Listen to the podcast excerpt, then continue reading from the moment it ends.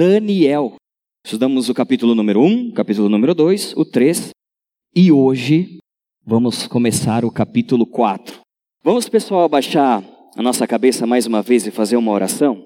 Pai, entrego a Ti esse momento e peço que o Senhor esteja conduzindo esse momento que nós vamos estar estudando a Tua palavra, esse novo capítulo do livro de Daniel.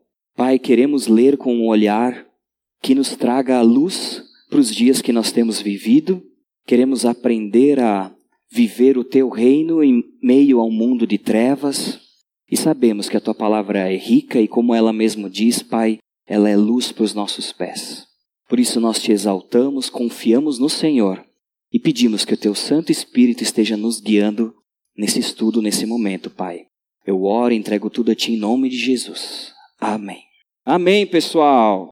Então, vivendo o reino, hoje nós vamos estudar o quarto capítulo do livro de Daniel. E nós temos justamente feito isso. Estudado o livro de Daniel para retirar a partir dele lições, uh, princípios e aplicar na nossa vida para vivermos o reino de Deus hoje, no nosso mundo 2023.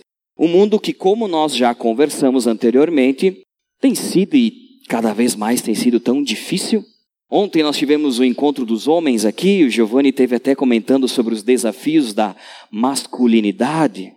E este viu que muitas coisas têm sido difíceis nesse mundo, também relacionado aos homens, à família, às mulheres, às crianças, enfim, principalmente a nós cristãos, que temos o desafio de preservar esse mundo, de sermos sal, de sermos luz nesse mundo de trevas, porque o mundo vai para um lado. E a Bíblia nos convoca para sermos embaixadores do reino celestial, que nos aponta uma direção completamente diferente. E nós somos aqueles que têm que ir contra a maré o tempo todo. Daniel também foi assim. Então, o que nós vamos estudar aqui no livro de Daniel é continuar a responder essa pergunta: como é que eu posso viver o reino de Deus mesmo estando vivendo em um mundo que hoje é governado por Satanás? Não quer dizer que Satanás é satânico, o nosso governador, o presidente, seja lá quem for. Mas o sistema, os valores, aquilo que nós temos vivido, querendo ou não, eles representam mais a Satanás do que Cristo, do que Deus. Aquilo que nós vemos na televisão, na mídia e até nas pessoas ao nosso redor são atitudes de pessoas que não representam o reino de Deus. E foi nesse contexto também que Daniel foi levado como prisioneiro numa terra onde que teria muita dificuldade então para viver os valores de Deus, viver os valores santos. Nós vamos falar um pouco melhor sobre isso. A pergunta que hoje eu gostaria de deixar para vocês e já deixo já desde o início é essa: qual é o reino que você está construindo? Nós vamos estudar e temos estudado, né, sobre o Império Babilônico e sobre um imperador, Nabucodonosor. E ele construiu um império gigantesco, o maior império conhecido naquele momento. Ele construiu. Mas sabe que todos nós construímos não um império, nós construímos um reino. Nós investimos tempo, energia, recursos financeiros, recursos intelectuais na construção de algo ao nosso redor, seja a nossa família, seja a nossa visão de mundo, seja a busca por algo melhor. Todos nós. E é lógico que nós cristãos somos chamados para desenvolver o reino de Cristo. Mas será que é bem isso? Qual é o reino que você está construindo? Você que é o imperador da sua vida. O que você está construindo? Que reino que você tem investido? Essa é a pergunta que nós vamos responder hoje à noite. Então, para que a gente possa entender um pouquinho sobre o Daniel, recapitulando algumas coisas, o livro ele é dividido em duas partes. Daniel, do capítulo 1 até o capítulo 6, nós temos as histórias dele com os amigos Sadraque, Mesaque e Abednego. Nós estamos no capítulo 4, faltam dois capítulos para finalizar essa parte. E provavelmente, gente, essa série aqui de estudos daquilo que eu tenho me proposto e a refletir sobre isso e trazer aqui para vocês, acho que nós vamos ficar até aqui, pelo menos por hora nessa primeira parte. Porque depois da segunda parte, a partir do 7 a 12, nós temos uma série de visões proféticas de Daniel, e por meio daí a gente pode entender até como, como vai ser o final dos tempos, o que a Bíblia nos diz sobre o nosso futuro. É muito interessante. Mas aí confesso que a gente tem que se preparar bastante para isso aí, eu acho. Então nós vamos ficar até o sexto. E hoje nós já estamos no quarto. Já estamos chegando lá, né? Então, nós estamos estudando o quarto capítulo.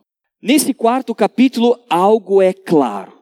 Nós vamos conhecer a história da conversão do imperador Nabucodonosor. É o último relato que nós temos na Bíblia a respeito desse imperador. Tiveram outros personagens com esse mesmo nome. Mas Nabucodonosor II, que é esse que é citado que nós estamos estudando, acaba sua história no capítulo 4 de Daniel. E nesse capítulo, então, a gente enxerga o plano que Deus tem, tinha para ele e também tem para todos, para a salvação. O plano que Deus desenvolveu para trazer a salvação para o imperador. A forma como Deus foi conduzindo tudo isso. E a gente consegue entender se a gente for olhar essa trajetória desde o capítulo 1 que nós já estudamos, se nós formos pegar algumas pinceladas de princípios desde o capítulo 1 até o capítulo 4, a gente enxerga esse arco narrativo do plano que Deus teve para salvar esse homem. Nós não podemos perder de vista que esse homem era pecador, que esse homem representava um império satânico. Porque dentro daquele império não era adorado ao Deus verdadeiro, muito pelo contrário, aquele império adorava muitos deuses, tinha valores completamente diferentes do que Deus pregava. E foi esse imperador que raptou e matou, assassinou tantos cristãos naquela época e trouxe consigo Daniel e seus amigos. Esse cara não é fácil. Quero dizer para você que Talvez o imperador Nabucodonosor é aquele tipo de gente que a gente olha e diz: Esse nunca vai se converter. Olha, já pensou numa pessoa assim? Conhece uma pessoa assim? Já passou por ti alguém? Porque tem dois perfis, né? Tem aqueles que têm cheiro de cristão, mas não são cristão. Tem aqueles que chegam a feder cristão. Fede umas Bíblias fechadas. Mas eles fazem tudo certo. Só falta aceitar Cristo. Né? Tem pessoas assim que a gente reconhece. E tem outro perfil que a gente olha e diz: Nunca. Esse aí já está até meio queimado, já está indo para o inferno cedo. Jamais vai vir para a igreja. Jamais vai viver a Cristo. O que eu quero dizer para vocês é que, se Deus tem um plano para salvar e salvou Nabucodonosor, ah, não se surpreenda. Tem vários Nabucodonosor aqui também hoje. Tem vários. Várias pessoas que talvez nunca pisariam dentro de uma igreja, que nunca abririam uma Bíblia, estão aqui hoje. E se Deus salvou Nabucodonosor, ele pode salvar até aquela pessoa que tu imagina que não tem jeito, que não tem salvação. Aliás, por meio do exemplo de Daniel, hoje a gente vai ver o que a gente pode fazer como cristão diante de uma pessoa assim. Bom, eu falei de algumas pinceladas a respeito desse arco, desse processo de Deus salvar Nabucodonosor. Bem, se nós recapitularmos o capítulo número 1, a gente estudou então o Espírito de Deus, que estava representado em Daniel e seus amigos, que vinham do povo escolhido de Deus, e que estava entrando no império com valores completamente diferentes. Então era um confronto entre o Espírito de Deus, o Deus verdadeiro, o nosso Deus, contra aquele espírito satânico representado em Nabucodonosor que atuava naquele tempo da Babilônia. A Bíblia nos diz que a Babilônia era o templo, a casa das prostitutas. Então nós vimos esse confronto. O fato é que, nesse primeiro capítulo, a gente viu então que Daniel e seus amigos abriram mão da refeição, de se alimentar como o rei se alimentava, e uma série de coisas, né? O que eu fiquei pensando e trazendo para mim é que o seguinte, olhando por esse lado do plano que Deus tem para salvar uma pessoa, é que muitas vezes não basta alguém conhecer gente crente, conhecer cristão. Pensa que Nabucodonosor, ele conviveu com Daniel. Ele viu que Daniel tinha valores diferentes do dele. Viu que Daniel não comia o que ele comia. Viu que Daniel era um cara diferente, né? Não aceitou. Ele reconheceu que aquilo tinha um, uma certa. O Deus de Daniel era diferenciado. E eu vejo para nós também. Talvez você saiba muito bem que existem algumas pessoas que caminham até com você, tem algumas pessoas que estão do nosso lado, pessoas talvez que estão na nossa família, pessoas que talvez estão no nosso trabalho, no nosso círculo social, que gente conhece, mas tirando uma conclusão sobre esse primeiro capítulo, nesse plano de Deus salvar o rei, o imperador Nabucodonosor, não basta conhecer cristão para se tornar um. Não basta. Se fosse por isso, então Nabucodonosor, na primeira vez que conheceu Daniel, nos primeiros tempos ali, já tinha mudado. E quantas pessoas nós conhecemos que conhecem cristãos, que têm bons exemplos dentro de casa, talvez na tua casa seja assim, Talvez você seja aquele bom exemplo de cristão, mas o teu marido não é, a tua esposa não é, os teus filhos não são, o teu vizinho não é por te conhecer. O fato é que, no primeiro capítulo, a gente pode perceber que, assim como o rei, o imperador Nabucodonosor, conheceu Daniel e seus amigos, viu a sua fé, tudo isso não foi suficiente para ele adorar e se converter a Deus. Da mesma forma, nós, muitos só por nos conhecer ou conhecer cristãos, não vão se tornar um. E olha que o Nabucodonosor, ele não conheceu o cristão que nem eu. Ele conheceu o cristão que nem Daniel. Que dirá se tivesse conhecido gente que nem eu. Ia demorar bastante, eu acho, para perceber alguma coisa.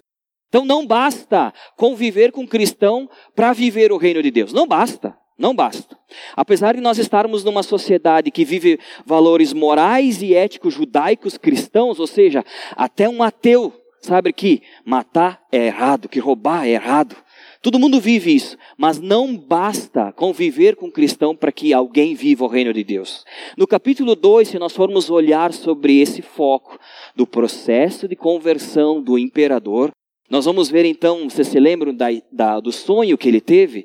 Daquela estátua gigante com a cabeça de ouro e todo o seu corpo com metais diferentes. Então, o rei chamou Daniel e Daniel trouxe a interpretação e de uma forma milagrosa o imperador viu o poder de Deus de um jeito absurdo. Ele conheceu o seu futuro por meio da interpretação, não só a interpretação, a revelação, porque Daniel, ele primeiro teve conhecimento do sonho, o imperador não contou para ele o sonho, né? Ele teve o conhecimento desse sonho, Deus trouxe para ele também a interpretação desse sonho, e o imperador então pôde conhecer de modo profético como seria a sua vida e o fim do seu reino. Bah, o que, que a gente pode aprender disso? Para trazer para as pessoas e o reino de Deus? Bem, se só conviver com cristão não torna alguém cristão pertencente ao reino de Deus, alguém que conhece a Deus, alguém que tem conhecimento no sentido de, uh, de informação, alguém que sabe que Deus existe, por exemplo, alguém que sabe que, ah, fazer isso é errado. Não, existe um Deus isso aqui eu não posso porque pode ferir. Me falaram a respeito de um tal de Jesus Cristo, que morreu na cruz. Ter conhecimento a respeito de Deus não torna alguém cristão. Não, não torna. Porque se fosse isso, imagina o imperador.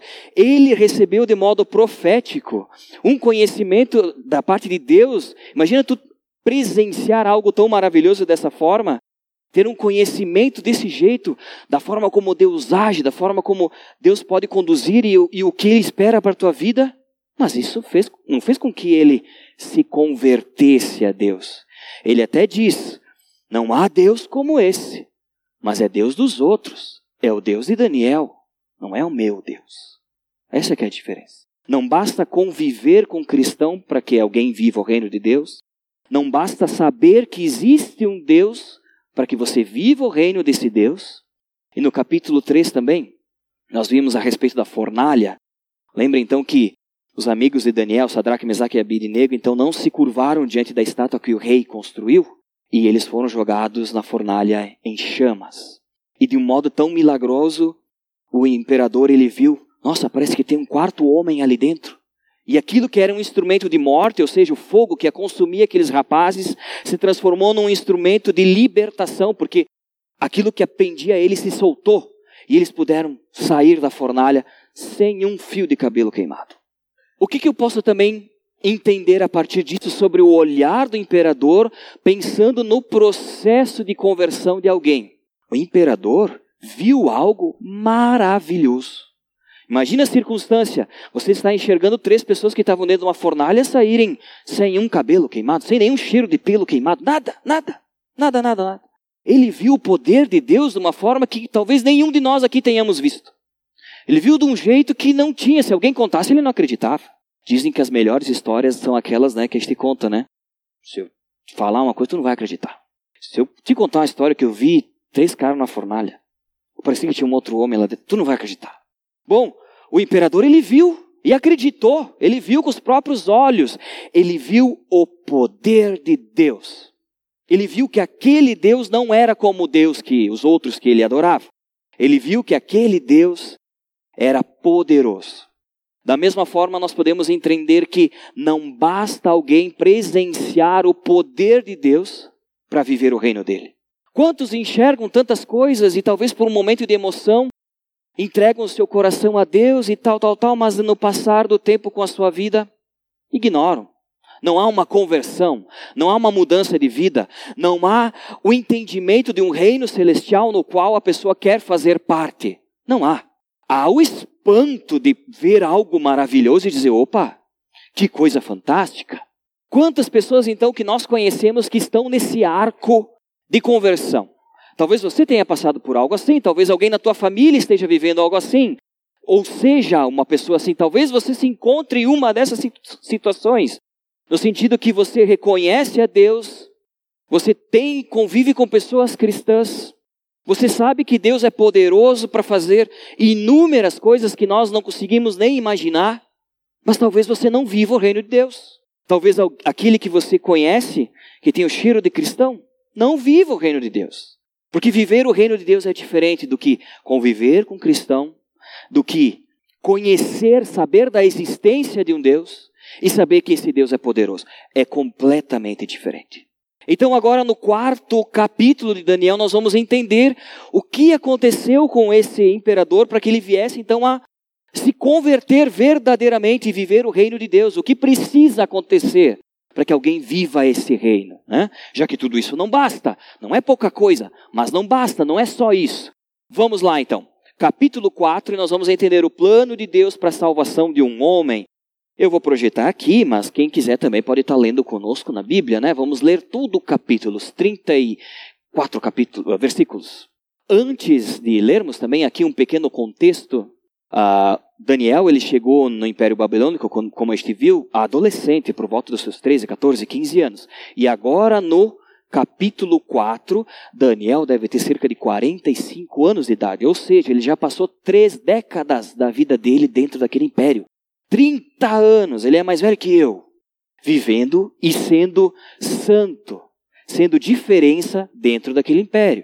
E, se vocês lembram, por muitas vezes o imperador reconheceu é, essa capacidade do Deus verdadeiro que estava em Daniel. E o Império Babilônico então tinha crescido de um jeito jamais visto, ele já estava ocupando toda essa área laranja ali, que hoje atualmente seria a Turquia, Síria, Israel, Jordânia, Egito e até uma parte, o Iraque e uma parte do Irã.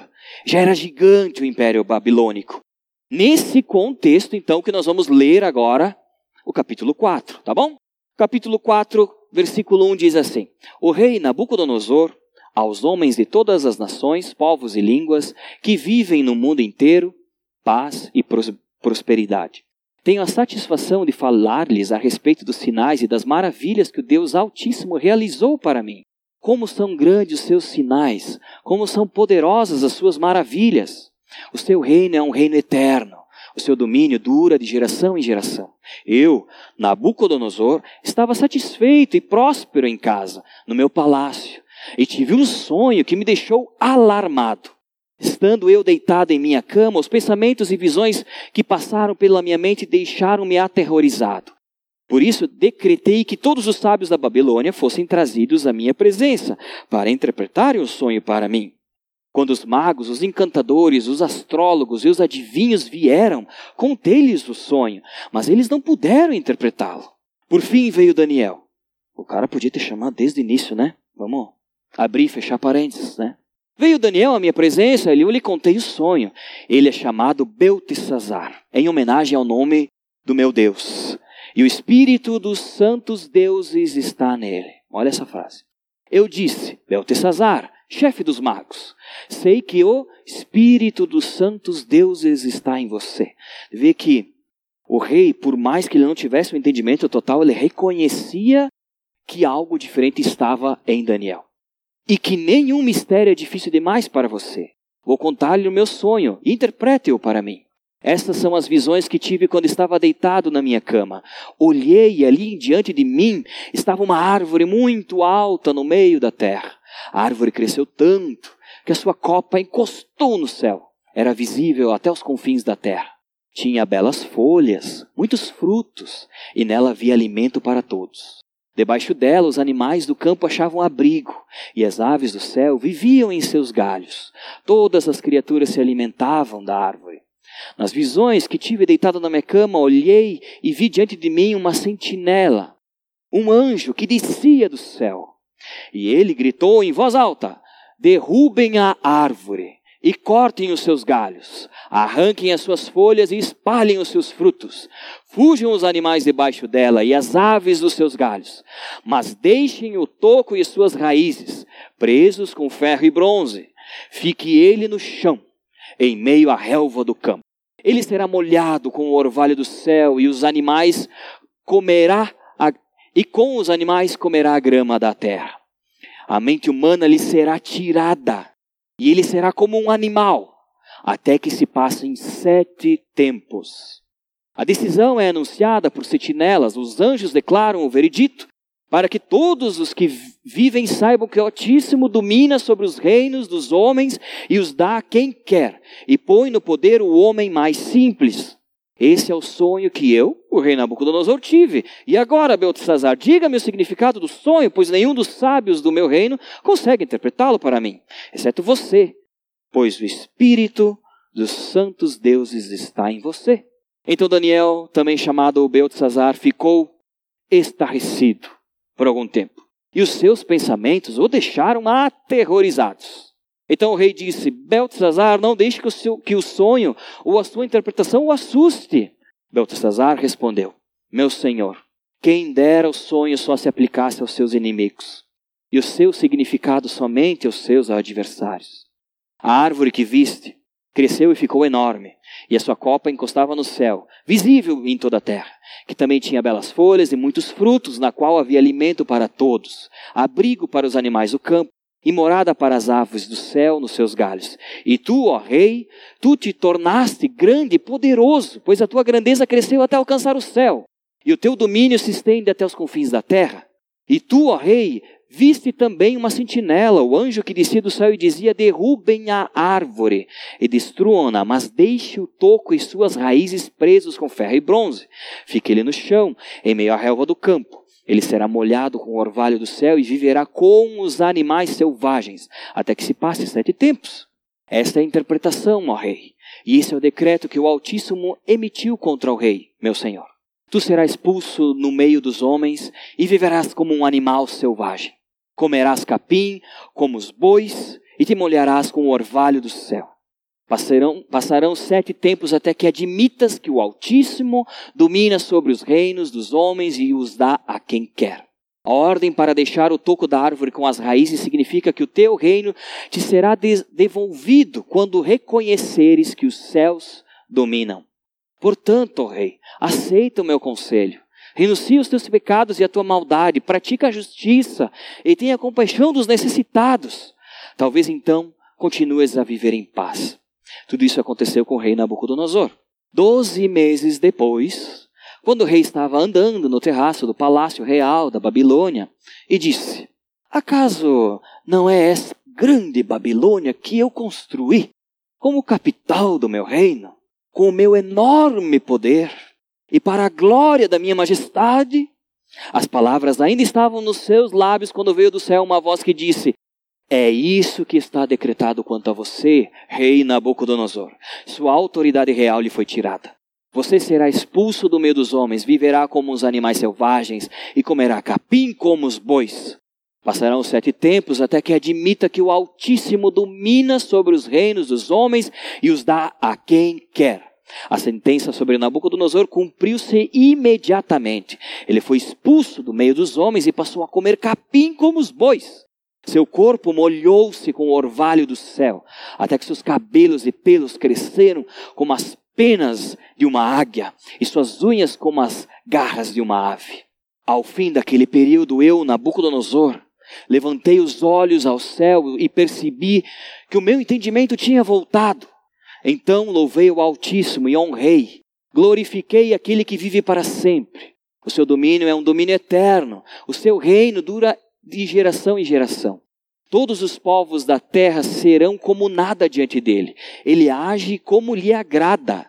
com os exércitos dos céus e com os habitantes da terra. Ninguém é capaz de resistir à sua mão, nem de dizer o que fizeste. Naquele momento, voltou o meu entendimento, e eu recuperei a honra, a majestade e a glória do meu reino. Meus conselheiros e nobres me procuraram. Meu trono me foi restaurado, e a minha grandeza veio a ser ainda maior. Agora eu, Nabucodonosor, louvo e exalto e glorifico o Rei dos céus, porque tudo o que ele faz é certo e todos os seus caminhos são justos. Ele tem poder para humilhar aquele que vive com arrogância. Muito bem. Que história! Mais uma daquelas difíceis até de acreditar. Deus tirou a consciência do homem mais poderoso do mundo. E agora, a partir desse capítulo, desses 37 versículos, então nós vamos entender alguns princípios, além daqueles que este viu, e concluir o arco do processo de salvação uh, do imperador Nabucodonosor. Uma das primeiras coisas que eu gostaria de citar para que alguém viva o reino de Deus, mesmo vivendo em um mundo de trevas, é o que Daniel ouviu por três vezes do imperador, direcionado à sua pessoa. Nós vimos o sonho, né? toda a parte que o rei contou o sonho, e isso está do versículo 1 até o 18, toda essa narrativa, e a gente viu por três vezes que o imperador disse para Daniel: O Espírito dos Santos está em você. Primeiro, como é prazeroso quando alguém reconhece em nós que algo diferente existe, que algo de, em nós há que talvez ele não possa nem explicar, ou reconhece mesmo que nós somos representantes de um reino celestial. Quem já passou por, um, por algo assim de alguém apontar algo e dizer: Tu é diferente? Levanta a mão. Quem já passou por isso? Vou contar para vocês uma história, não quero me alongar muito, mas eu vou contar. Estava eu entrando numa reunião Nunca, nunca tinha conhecido aquele senhor, era um senhor mais velho do que eu, tinha seus 60 anos, e eu, isso deve fazer uns, uns 10 anos quase atrás. E daí eu entrei nessa reunião, era uma autoridade política da cidade. Cheguei eu na reunião para conversar, imagina eu, 10 anos, né? Só era mais magro, mais burro também. Cheguei para conversar com a autoridade política da região. Cheguei de repente lá, apertei a mão dele e ele disse: Tu é diferente. Bem assim. Eu achei deve ser o meu jeito de andar. Eu perguntei para ele, mas Diferente assim como? Porque a gente fica curioso, né? Quer entender, daqui a pouco é diferente para bom, diferente para ruim, vai saber o que pode acontecer, né? Não, tu é diferente. Tu é cristão? Eu falei, sim, eu sou cristão. Acredito em Jesus. Hum, porque eu também sou espiritual. Ele falou assim para mim. Mas eu não sou cristão. Eu participo de uma seita. Aí eu comecei a ficar meio arrepiado. Uma seita aí no vale. Nós nos reunimos. Colocamos uns capuzes assim, a gente faz tipo um círculo. E sabe que a até lê a Bíblia. Sou eu que leio a Bíblia, inclusive. Eu pego a Bíblia e eu, a gente abre assim. E onde que abrir é Deus falando para nós, nós, nós lemos aquilo ali. E eu fiquei pensando, pois é. Então Jesus foi alguém muito maravilhoso que existiu. Ah, nós acreditamos em Jesus. Eu perguntei, mas você acredita em Jesus como filho de Deus? Não. Jesus como alguém bom, né? Ah, foi mais ou menos assim. Ele falou, mas por que, que tu sabe que eu sou diferente? É, porque eu sou líder nessa seita. E eu tenho, se eu não me engano, ele tinha falado, tipo, alguma coisa assim, sete espadas que me protegem. Então, eles estão o tempo todo comigo, essas sete espadas. E quando tu botou o pé aqui dentro, eles falaram que tu era diferente. Falaram para mim. Eu pensei comigo, espadas ou demônios? Naquela hora, de duas uma, eu gelei e depois fiquei tranquilo, por isso, eu vou pro céu. Minha conversão foi concluída vou para o céu. Até os demônios estão falando que eu sou cristão, pensei, pronto. Ah, aconteceu. Não é brincadeira, é verdade. Então, voltando aqui. Como é bom quando a gente ouve algo assim. Por outro lado, também a gente fica arrepiado. E o imperador reconhecia em Daniel que ele era alguém diferenciado.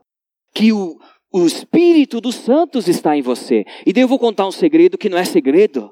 Para aquele que lê a Bíblia, sabe que o único jeito de viver nesse mundo de trevas é sendo conduzido pelo Espírito de Deus.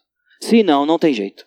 Como é que eu vou viver o reino de Deus no mundo de trevas? Vivendo segundo o que o Espírito de Deus nos conduz para viver. Simples assim. Tendo relacionamento com esse Espírito, permitindo sendo tra ser trabalhado por esse Espírito, e então as pessoas vão, tipo como o imperador fez para o Daniel, dizer: esse cara é diferente. Só assim. Só assim. E o imperador então reconhecia que o Espírito dos Santos, o Espírito de Deus, estava em Daniel. Primeiro ponto, né? Também quando a gente vai lendo então a partir do versículo 19, vou lendo alguns versículos e vou tirando algumas coisas. A gente vê que Daniel ficou estarrecido. Quando Daniel, então ali, também conhecido como Beltesazar pelo imperador, quando ele to tomou conhecimento da parte do sonho, e para ele eu imagino que ele já soube a interpretação, porque, gente, não precisa ser nenhum gênio para tentar entender essa, esse sonho. O outro da estátua é um pouco mais difícil, mas esse aqui não era tão difícil assim. Desconfio que até o imperador já sabia, por isso que ele chamou os outros para amenizar e depois alguma coisa aconteceu. Mas enfim, Daniel ele ficou estarrecido por algum tempo e os seus pensamentos o deixaram aterrorizados. Se alguém tivesse te sequestrado, te escravizado, talvez assassinado muitas das pessoas que você amava, tivesse te tirado do teu lugar, da tua casa, te levado para um lugar completamente diferente, te humilhado, humilhado aqueles que tu ama, Tu teria a atitude que ele teve? Eu não teria. No sentido de que, nesse versículo, a gente percebe como Daniel amava o imperador.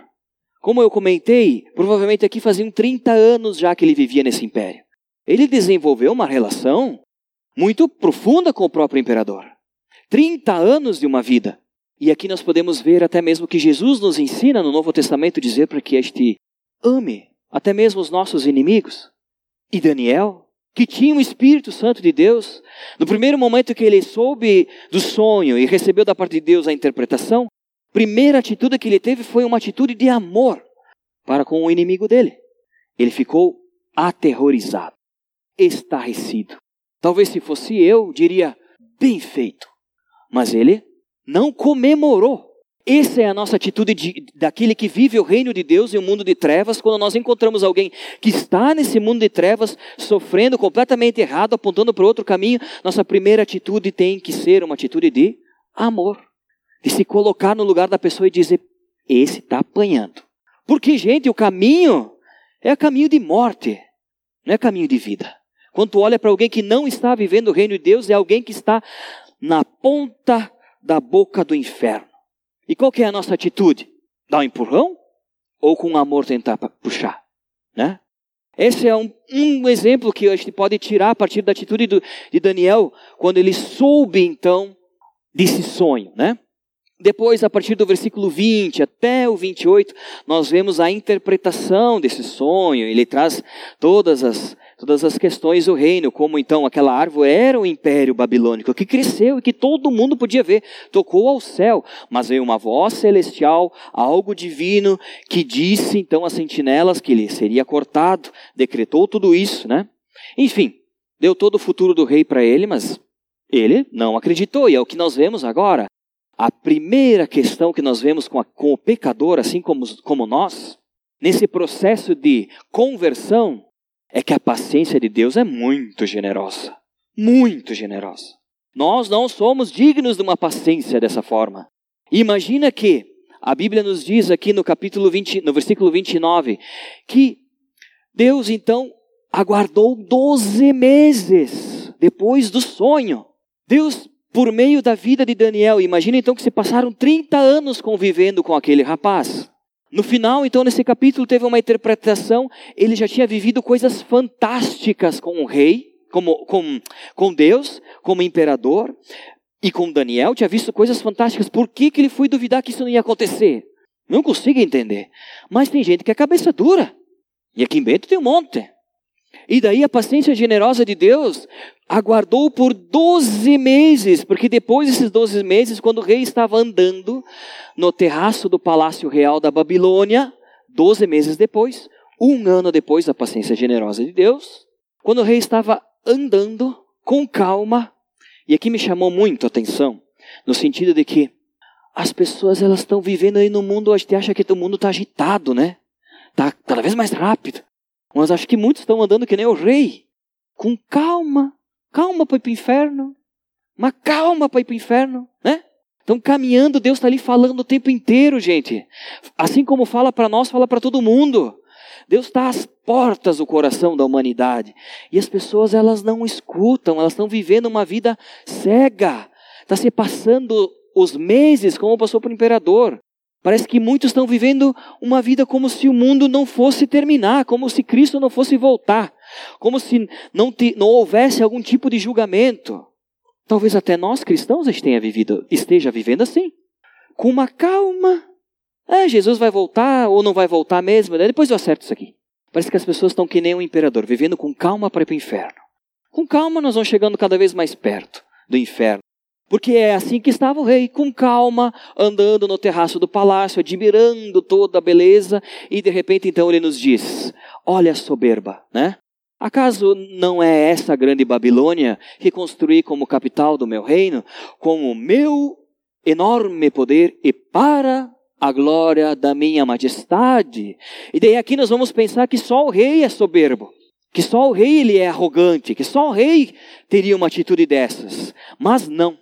Não sei você, mas eu, meu, para mim, são palavras que eu uso no meu vocabulário. Como eu perguntei lá no início, que reino que você está construindo? Talvez não seja um reino babilônico, e aqui vou abrir um parênteses para falar um pouquinho sobre esse reino babilônico. Imagine que o reino babilônico ele, ele possuía cerca de 95 quilômetros de muralhas. Esse era o império. Essas muralhas possuíam uma largura de 25 metros. Adelar, quanto que tem daqui até ali? Maior que isso aqui. Passavam três bicas daquelas carretas de guerra nas muralhas. E o imperador só lá de cima do terraço olhando. Olha, tinha mais de 25 portões de cobre. Dentro de todo aquele império babilônico, dessas muralhas, Nabucodonosor construiu um templo para os seus deuses, e o templo, ele era enfeitado, não era construído, era or, uh, enfeitado, né? Com mais de 2.500 quilos de ouro. Sabiam disso? Esse era o império que ele estava olhando. Deve ser bonito. Eu sou bem curioso. Aí eu fui botar na internet quanto que custava isso aí. Aí a grama do ouro passa de 300 reais. A grama. Para fechar 2.500 quilos, são 750 milhões de reais. Hoje. Nós podemos ser império, não que nem o dele. Mas enfim, ele estava olhando tudo isso. Ele estava assim: olha o que eu construí. E, gente, quando nós olhamos para a nossa vida, para o império que nós estamos construindo, a gente olha assim mesmo. Olha a casa que eu construí. Olha essa fachada. Olha o meu jardim. Olha o meu carro. Os dos vizinhos não têm um carro que nem o meu. Os vizinhos não têm uma família que nem eu tenho. Olha a roupa que eu estou usando, porque só aqui são mais de 750 milhões de reais em roupa.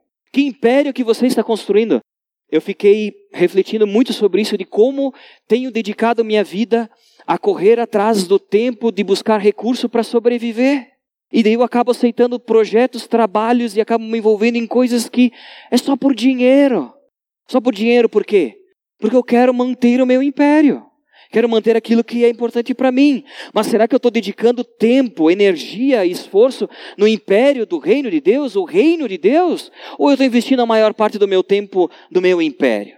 Daqui a pouco, se a gente for ser bem sincero conosco e olhar nosso extrato do cartão de crédito, nós vamos ver que a gente está investindo mais no nosso reino do que no reino de Deus. E daí a gente olha e diz assim: Olha o meu reino. Nós somos chamados para viver o reino de Deus. É bonito, nós temos que ter nossas coisas, conforto, naquilo que Deus nos provém, com sabedoria para poder sermos bons mordomos, administradores daquilo que Ele nos entrega. Mas nós temos que investir no reino de Deus. O que você está fazendo no reino de Deus? Talvez estar aqui seja algo bom. O que mais você pode fazer nesse reino? Só olhar? Só ouvir? Só admirar? Só conhecer? Lembra que a gente comentou antes? Só conhecer, andar com as pessoas que estão no reino, saber que esse reino é bonito e legal, faz coisas boas, ou viver esse reino. Viver que eu digo é arregaçar as mangas e dizer, Deus, eu estou aqui, que qual que é a minha parte? Nós precisamos viver o reino de Deus. E a Bíblia nos diz então, lá em Provérbios, né? Provérbios 16, 18, que o orgulho, a soberba, vem antes da destruição. O espírito altivo antes da queda. E foi o que aconteceu com o rei. No momento que o imperador, no momento que ele disse: Olha tudo o que eu construí, veio aquela voz do céu e disse: Acabou. Né? E nós vemos a sentença. A partir do versículo 31 até o 32, nós entendemos toda a sentença que é dada para o imperador. E sim, o imperador foi tomada, tomado dele a consciência, o intelecto, porque ele virou um animal. Aqui, eu estava, botei aqui, mas já falei antes, no sentido que não construamos, né, não venhamos a construir o nosso próprio reino. Algo bem importante diante do, dessa, desse contexto da sentença é a humilhação que o imperador sofreu. Porque para o homem mais poderoso do mundo ser transformado num animal, e mais para frente a gente pode entender que os seus súditos, sabiam onde ele estava. Ele não desapareceu assim, porque depois foram buscar ele. Todo mundo sabia onde que aquele imperador chiquetoso, cheio de poder, que pasto que ele estava comendo. Todo mundo sabia. E da parte de Deus, quando nós nos relacionamos com um coração duro, frio, que não se humilha, o que acontece é algo como isso. Nós temos duas alternativas. Aquele que possui um coração duro possui só duas alternativas diante de Deus. Somente duas. Não existe a terceira. Ou você se humilha diante de Deus, reconhece quem Ele é, ou será humilhado. O imperador precisou ser humilhado para reconhecer quem Deus era.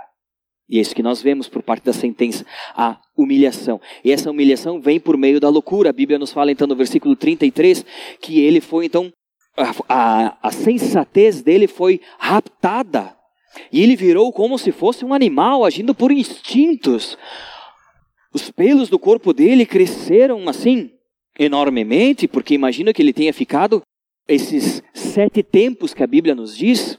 São não dá para precisar tão certo, são só sete anos, sete meses, o que, que é? São sete tempos.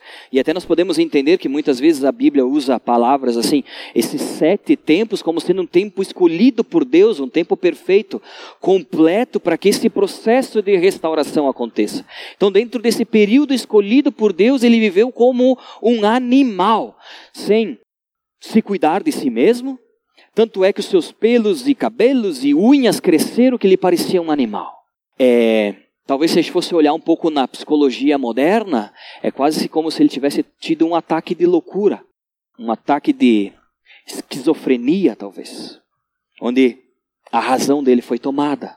Essa foi a loucura que aconteceu com o imperador. Eu, quando li isso, pensei, gente, como Deus pode transformar alguém em um animal?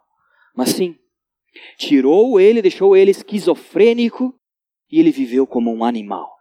Até que o propósito que Deus havia, havia para ele, na vida dele, se cumprisse. E nós entendemos então que esse propósito, a partir do versículo 34 até o 37, era que ele pudesse se humilhar e reconhecer quem Deus é.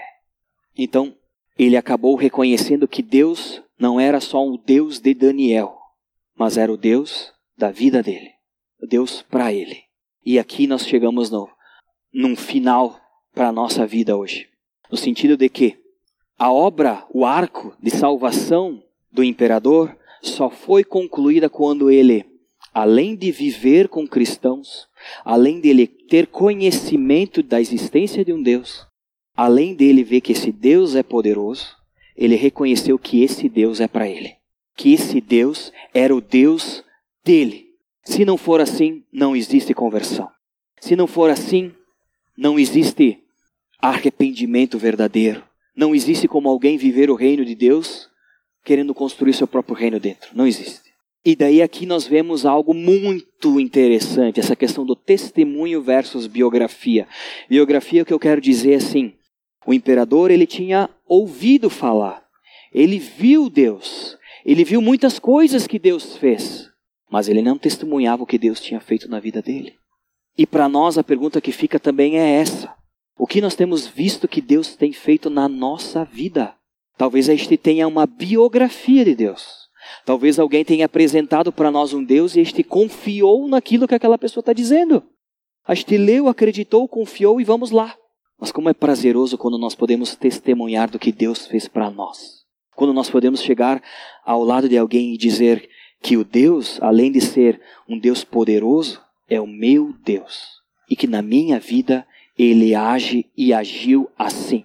E esse é o convite que todos nós temos que ter, de buscar um relacionamento com Deus, para que não venhamos ter só conhecimento da parte desse Deus, mas que este viva ele intensamente e que tenha esse testemunho para falar.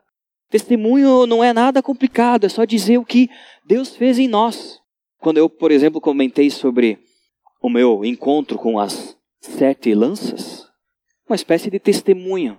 Não preciso ficar explicando muita coisa. Só sou convidado a dizer o que Deus fez por mim. O imperador, ele só falou o que ele viu que Deus fez por ele. E é isso que nós somos chamados a reconhecer esse Deus, conhecê-lo e testemunhar. Nos humilhar diante de Deus e contar do que ele tem feito em nós, dizendo que ele é o nosso Deus. Por fim, a pergunta volta: você está construindo o reino de Deus ou o seu próprio reino?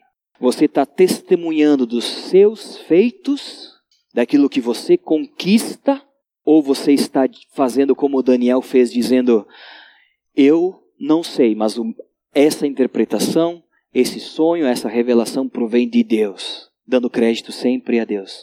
Dizendo: Deus, o meu Deus fez isso na minha vida. Eu vejo que o meu Deus cuida de mim dessa e dessa forma. Eu vejo que Deus está comigo em todas as circunstâncias e eu entendo que Ele está me conduzindo assim. Ou você está comentando, por exemplo, dizendo: Olha, consegui um diploma novo e por meio desse diploma eu aprendi que eu posso investir meu dinheiro e agora vou, meu império vai ficar maior, por exemplo, né? Ah, olha só, vou postar na internet minha nova aquisição. Vou espalhar meu reino para as pessoas de modo online, mostrar aqui. Não que isso seja compartilhar alegrias e vitórias que Deus nos dá seja errado, mas acredito que vocês entenderam, a nossa prioridade é testemunhar o que Deus tem feito em nós. Um relacionamento próximo com Ele, não só de conviver com cristãos, como nós vimos no capítulo 1, não só de conhecer a existência de um Deus, como nós vimos então no capítulo 2, onde ele conheceu a existência desse Deus por meio daquele sonho e o futuro que Deus tinha para ele, o império, não só ver como esse Deus é poderoso na vida dos outros, tirando os outros da fornalha, mas tendo o desafio de estar vivendo tanto esse Deus que nós tenhamos o que testemunhar para esse Deus, vivendo o Espírito Santo dele, fazendo com que as pessoas ao redor vejam que nós somos diferentes e que vivemos em um reino diferente, que não é o nosso. Vamos orar? Fecha os teus olhos e clama a Deus. Em primeiro lugar, para que Ele realmente avalie o teu coração e que Ele mostre se você está construindo o teu reino, seu teu próprio reino, para ti, de ti e por ti, ou se você realmente pode se envolver mais no reino de Deus, fazer parte desse reino ter como prioridade testemunhar o que Deus tem feito. Conhecer a Deus profundamente para ver o quão grandioso é esse Deus. Construindo a sua vida nos valores desse reino celestial. Peça para que o Espírito Santo de Deus sonde o teu coração. E vamos orar. Pai, nós entregamos a Ti a Tua palavra, esse quarto capítulo do livro de Daniel. Obrigado pelo privilégio que nós temos de poder ler essa escritura e aplicar ela no nosso dia. Inúmeros cristãos ainda no nosso tempo não podem ler a Bíblia, Pai. Inúmeros não tiveram oportunidade de ter ela impressa em mãos. E nós estamos aqui privilegiados porque podemos conhecer a Ti por meio da Tua palavra. Obrigado porque hoje, mais uma vez, o Senhor nos exorta e o Senhor nos mostra a direção. A direção daquele que é soberbo, a direção daquele que é orgulhoso. E o Senhor mostra que o que o Senhor espera de nós é a nossa total dependência e humilhação diante do Senhor. Nós não queremos estar, Pai, com as nossas com a nossa cabeça baixa, olhando só para as coisas desse mundo, olhando só para os nossos próprios pés. Deus, nós não queremos viver uma vida assim. Nós queremos erguer a nossa cabeça, os nossos olhos e nos debruçar, Pai, diante dos teus pés. Assim como foi com o imperador Nabucodonosor, Pai, nós também nos humilhamos diante do Senhor e queremos que o Senhor trabalhe em nós para que venhamos conhecer mais de Ti, viver o Teu reino e testemunhar a respeito do Teu poder, do Teu amor, para as pessoas que estão soberbas nesse mundo de trevas, Pai. Nos use, nos capacite, nos mostre a Tua direção, que sejamos embaixadores desse reino celestial que provém do Senhor e que venhamos realmente fazer a diferença nesse mundo trazendo a Tua luz resgatando as pessoas que estão vivendo a boca do inferno, Pai, para que elas venham conhecer e, assim como o imperador, reconhecer o Senhor como Deus delas, Pai. Nós agradecemos por tudo que o Senhor faz e tem feito na nossa vida e irá fazer.